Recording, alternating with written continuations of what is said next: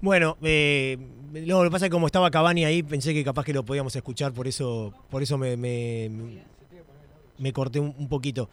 Eh, a ver si lo podemos pinchar de ahí, de, la tele, eh, Bichi. Bueno, parece que no. Eh, bárbaro, está. Son notas cortas igual. Ya me parece que, que lo perdimos a, a Cavani. A ver. Está, no, no, no, se puede escuchar, está, no importa. Bueno, eh, la verdad que estamos con una desazón tremenda por la eliminación de Uruguay. Eh, en un partido muy parejo, eh, en el final muy emocionante y entretenido porque los dos buscaron. Uruguay lo buscó en todo momento el partido. Lo fue, lo fue a buscar desde el inicio. A veces tuvo la oportunidad de protagonizar el juego, de imponer las condiciones, de tener el dominio de cancha, de pelota. Por momentos no pudo, porque enfrente había un rival como Colombia que juega muy bien al fútbol, que es muy duro, que sabe competir, que físicamente, la verdad, eh, también impone sus cosas. Son jugadores todos muy potentes, eh, grandes. Eh, la verdad que en ese aspecto es muy difícil doblegarlos, pero aún así hubo momentos en que la verdad a Colombia le costó mucho bancarlo a Uruguay. Yo creo que lo mejor de Uruguay estuvo en los primeros 25 minutos de la segunda eh, parte, porque ahí fue cuando más pudo poner el partido cerca de, del arco contrario, cuando más recuperó la pelota con velocidad y cuando más cerca jugó de, de Ospina. ¿Qué le faltó? Bueno, habitualmente le ha faltado a Uruguay en la Copa América eso, ¿no? Muchas veces definiciones y muchas veces últimos pases. No, no, no, no, no encontramos hoy, la verdad, eh, demasiadas ocasiones. Eh, Colombia se defendió muy bien. Y cuando hubo eh, algunas jugadas eh, peligrosas, generalmente no, no se pudieron resolver bien. Esa es la verdad. Hubo una en el primer tiempo de Rascaeta que le erró a la pelota desde una posición muy favorable. Una pelota que recibe Suárez de espaldas y que no puede decidir qué era lo mejor para, para, para, efectuar, para ejecutar en ese momento. Y en el segundo tiempo hubo varias también, ¿no? De aproximaciones realmente interesantísimas, pelotas que iban eh, para un lado y para el otro eh, del área de Colombia y no lográbamos, no lograba eh, un jugador uruguayo terminar la, la jugada de manera positiva. Un par de remates de Arrascaeta ahí desde zona cercana al área que la verdad él tiene mucha capacidad en ese sentido, ha hecho 4.000 goles así en, en, en, Flamengo, pero bueno, en esta ocasión es como que no se le da eh, con Uruguay poder convertir un gol, poder, eh, digamos, hacer algo que monetice todo lo que él eh, lucha y trabaja por el equipo, que es mucho, y hace muchas cosas muy positivas. Lo que, lo que pasa es que no ha lucido porque le ha faltado ese golcito, ¿viste? O ese pase eh, maravilloso para que otro compañero haga un gol. Eso es lo que le ha faltado a, a, Arrascaeta como para transformarse eh, en un jugador decisivo de, de Uruguay. Pero bueno, mmm, yo ya lo dije en el entretiempo, eh, Suárez y Cavani no llegaron bien a la Copa América o no hicieron una buena Copa América. Eh, es muy difícil, muy duro decir esto para cualquiera de nosotros, eh, porque son jugadores a los que queremos mucho, son jugadores que le han dado todo a la selección y que probablemente se lo sigan dando. Yo no digo que sea eh, algo ya juzgado, de que van a jugar siempre en este nivel en, en, la selección, para nada, no estoy diciendo eso, pero lo que sí digo es que no tuvieron en, este, en, este en este partido particularmente y en el campeonato buenas actuaciones. Eh, Suárez yo diría sobre todo, pero Cavani desde el punto de vista ofensivo le costó un montón.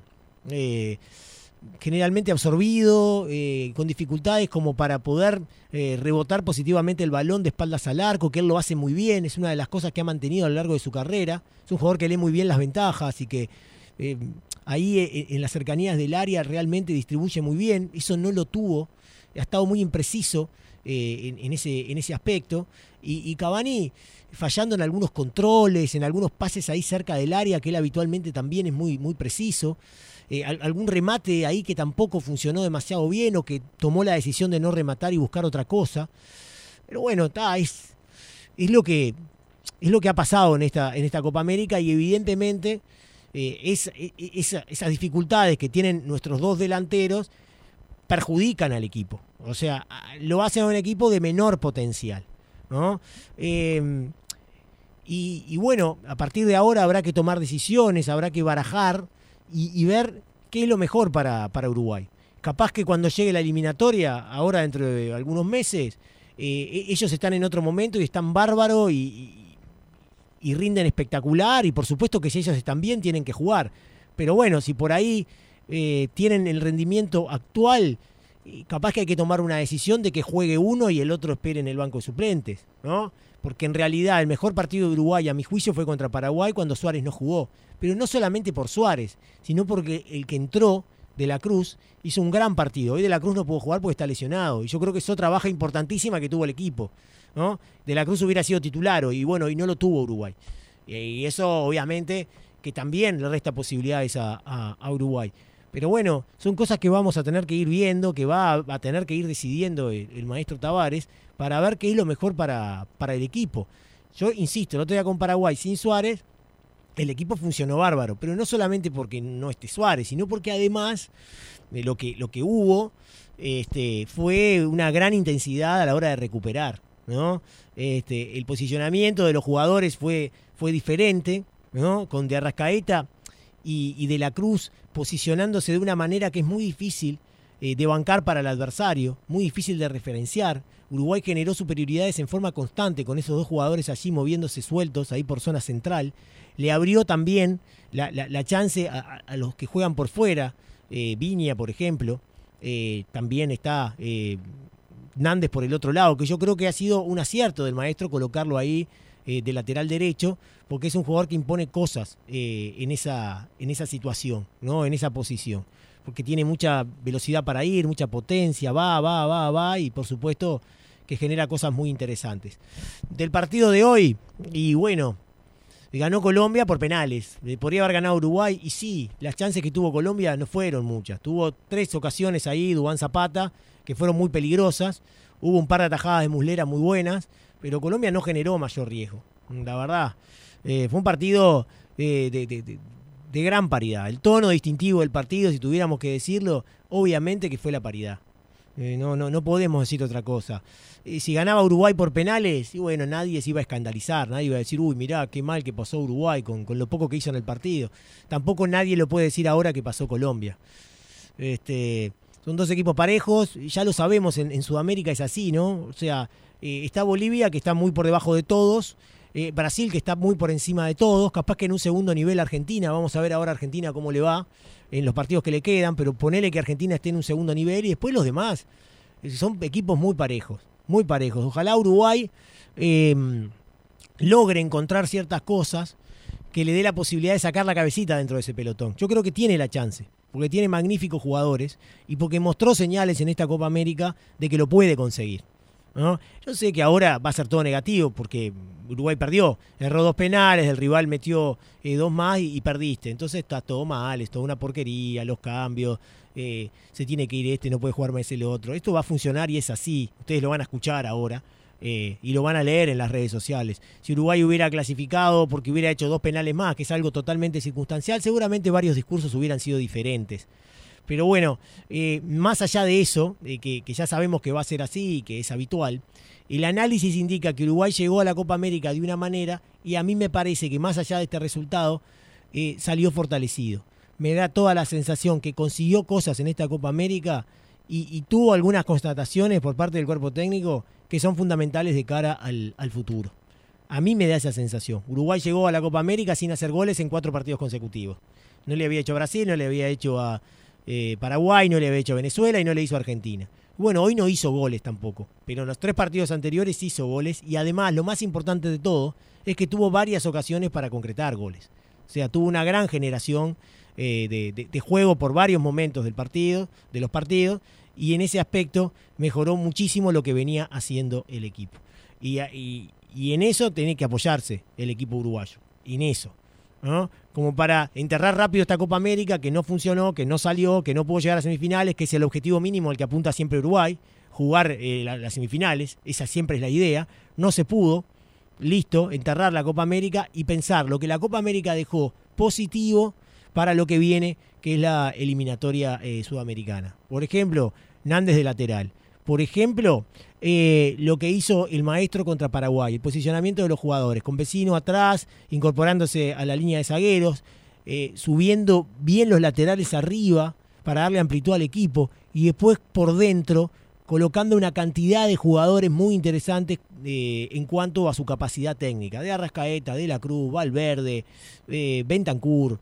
Yo creo que eso es lo más positivo eso eh, fue muy interesante y eso es eh, lo que va a, ser seguramente la base de Uruguay en lo, en lo que queda. Y después está, eh, y con esto termino, la toma de decisiones en cuanto a qué hacer con Cavani y con Suárez, cómo gestionarlos. Eso siempre pasó en cualquier selección del mundo, con los grandes jugadores que llega un momento que empiezan a declinar su rendimiento. Entonces el, técnico, el entrenador, que además en este caso los conoce desde que tienen 20 años o menos, eh, tiene que gestionarlos, tiene que tomar las decisiones para eh, ver mmm, cuántos minutos tienen que tener, si tienen que jugar de arranque, si tienen que jugar los dos, si no tienen que jugar los dos. ¿no? Primero ver cómo están, cómo llegan y después tomar esa decisión, que nunca es fácil. No, no es fácil en el fútbol, no es fácil en el básquetbol. En la NBA pasa todo el tiempo. El crack que ya tiene 35 años y ya no, no produce lo mismo que antes. Y bueno, empieza a jugar menos minutos, empieza a tener un rol diferente, empieza a tomar menos tiros y empieza a aportarle al equipo desde otros lugares. Bueno, esto va a pasar. Y en la selección ya pasó. Pasó con Lugano, sin duda, eh, que era eh, una gran figura y después, bueno, en el Mundial de Brasil le dio su posición a, a José María Jiménez y prácticamente que nunca más jugó. Este, mm, y por supuesto que pasó con otros jugadores, como el ruso Pérez, como el Cacha Arevalo Ríos, que pasó en la eliminatoria, empezaron a aparecer algunos jugadores y él quedó atrás y bueno, no, no volvió a jugar y no fue al Mundial, el Mono Pereira, que no jugó el Mundial. O sea, son cosas que pasan. Lo que pasa es que Cavani y Suárez están asociados a la gran historia de este equipo. Y justamente esa gestión en el declive va a ser justamente muy difícil y muy importante. A mí me parece que eso va a ser eh, para Tavares uno de los grandes desafíos de cara, de cara al futuro. Creo que encontró buenas cosas en esta Copa América. El resultado no nos gusta. Eh, el resultado duele, porque aparte es por penales, que te imaginás que, que bueno, que en esa paridad podés finalmente lograr la, la, la, la, clasificación. Y bueno, cuando se consuma la eliminación es muy doloroso. Para nosotros que lo estamos viendo, para los jugadores que están ahí en la cancha, para el cuerpo técnico, para todos. Pero más allá de eso, quedarse con lo positivo, apoyarse en eso y pensar en la eliminatoria y cumplir con el gran objetivo del fútbol uruguayo, que es ir al Mundial de Qatar. Es tiempo de repasar el partido a través de los datos más relevantes. En Por Decir Fútbol es momento del análisis de Guzmán Montgomery. La Copa América se escucha distinto. Por Decir Fútbol. Por M24. Como decía Santi en su comentario, fue un partido de mucha paridad, se repartieron casi 50-50 la posesión. Uruguay tuvo menos remates que su rival, fueron 7 remates en total, bajando casi a la mitad del promedio que traía de la fase de grupos. Lo que elevó fue la cantidad de remates al arco, terminaron siendo 3. Eh, un 43% de acierto al arco rival que levantó los números que Uruguay tenía en la primera fase, donde era el equipo con el peor acierto en remates, donde tenía únicamente 28% de acierto. También remataba casi 14 remates por partido, hoy tuvo 7 y algo que Uruguay ya venía mostrando, su rendimiento por debajo de los goles esperados, que eran de 6 y medio, había anotado 4 y en este partido con las chances que tuvo tampoco pudo concretar, si bien ninguna de las chances fue eh, muy clara. Colombia por el otro lado tuvo 9 remates, también 3 al arco y no generó demasiado peligro, creo que la más clara fue un cabezazo de Zapata que tapó muy bien Muslera. Uruguay no recibió goles en los 90 minutos, creo que es eh, uno de los saldos positivos de esta Copa América, el rendimiento defensivo. Uruguay había terminado siendo el arco menos vencido de la primera fase y bueno, en sus jugadores de, de ofensiva no, no, ha encontrado las soluciones quizás en el juego y no ha tenido ni en Suárez ni en Cavani eh, grandes rendimientos en el día de hoy. Suárez eh, no tuvo ningún remate, solo un, tiro bloqueado. En los cinco intentos de, regate, de eludir a un jugador en el uno contra uno, solo pudo superar a su rival en una ocasión. Y por el lado de Cavani, eh, tuvo un remate al arco, no intentó ningún regate, eh, 84% de precisión en pases, mientras que Suárez tuvo el 74%, eh, un poco impreciso quizás. Eh, lo positivo de los dos es que convirtieron en la, tanda de penales, mostrando también ahí un poco su clase, su jerarquía. Pero bueno, para Uruguay me parece que es un torneo que deja algunas buenas sensaciones en el rendimiento defensivo, como decíamos, un, un nuevo partido sin recibir goles, el arco menos vencido de la Copa América y muestra falencias en ataque, eh, donde en algunos partidos se generó pero no se pudo concretar y en otros eh, costó incluso la generación del juego.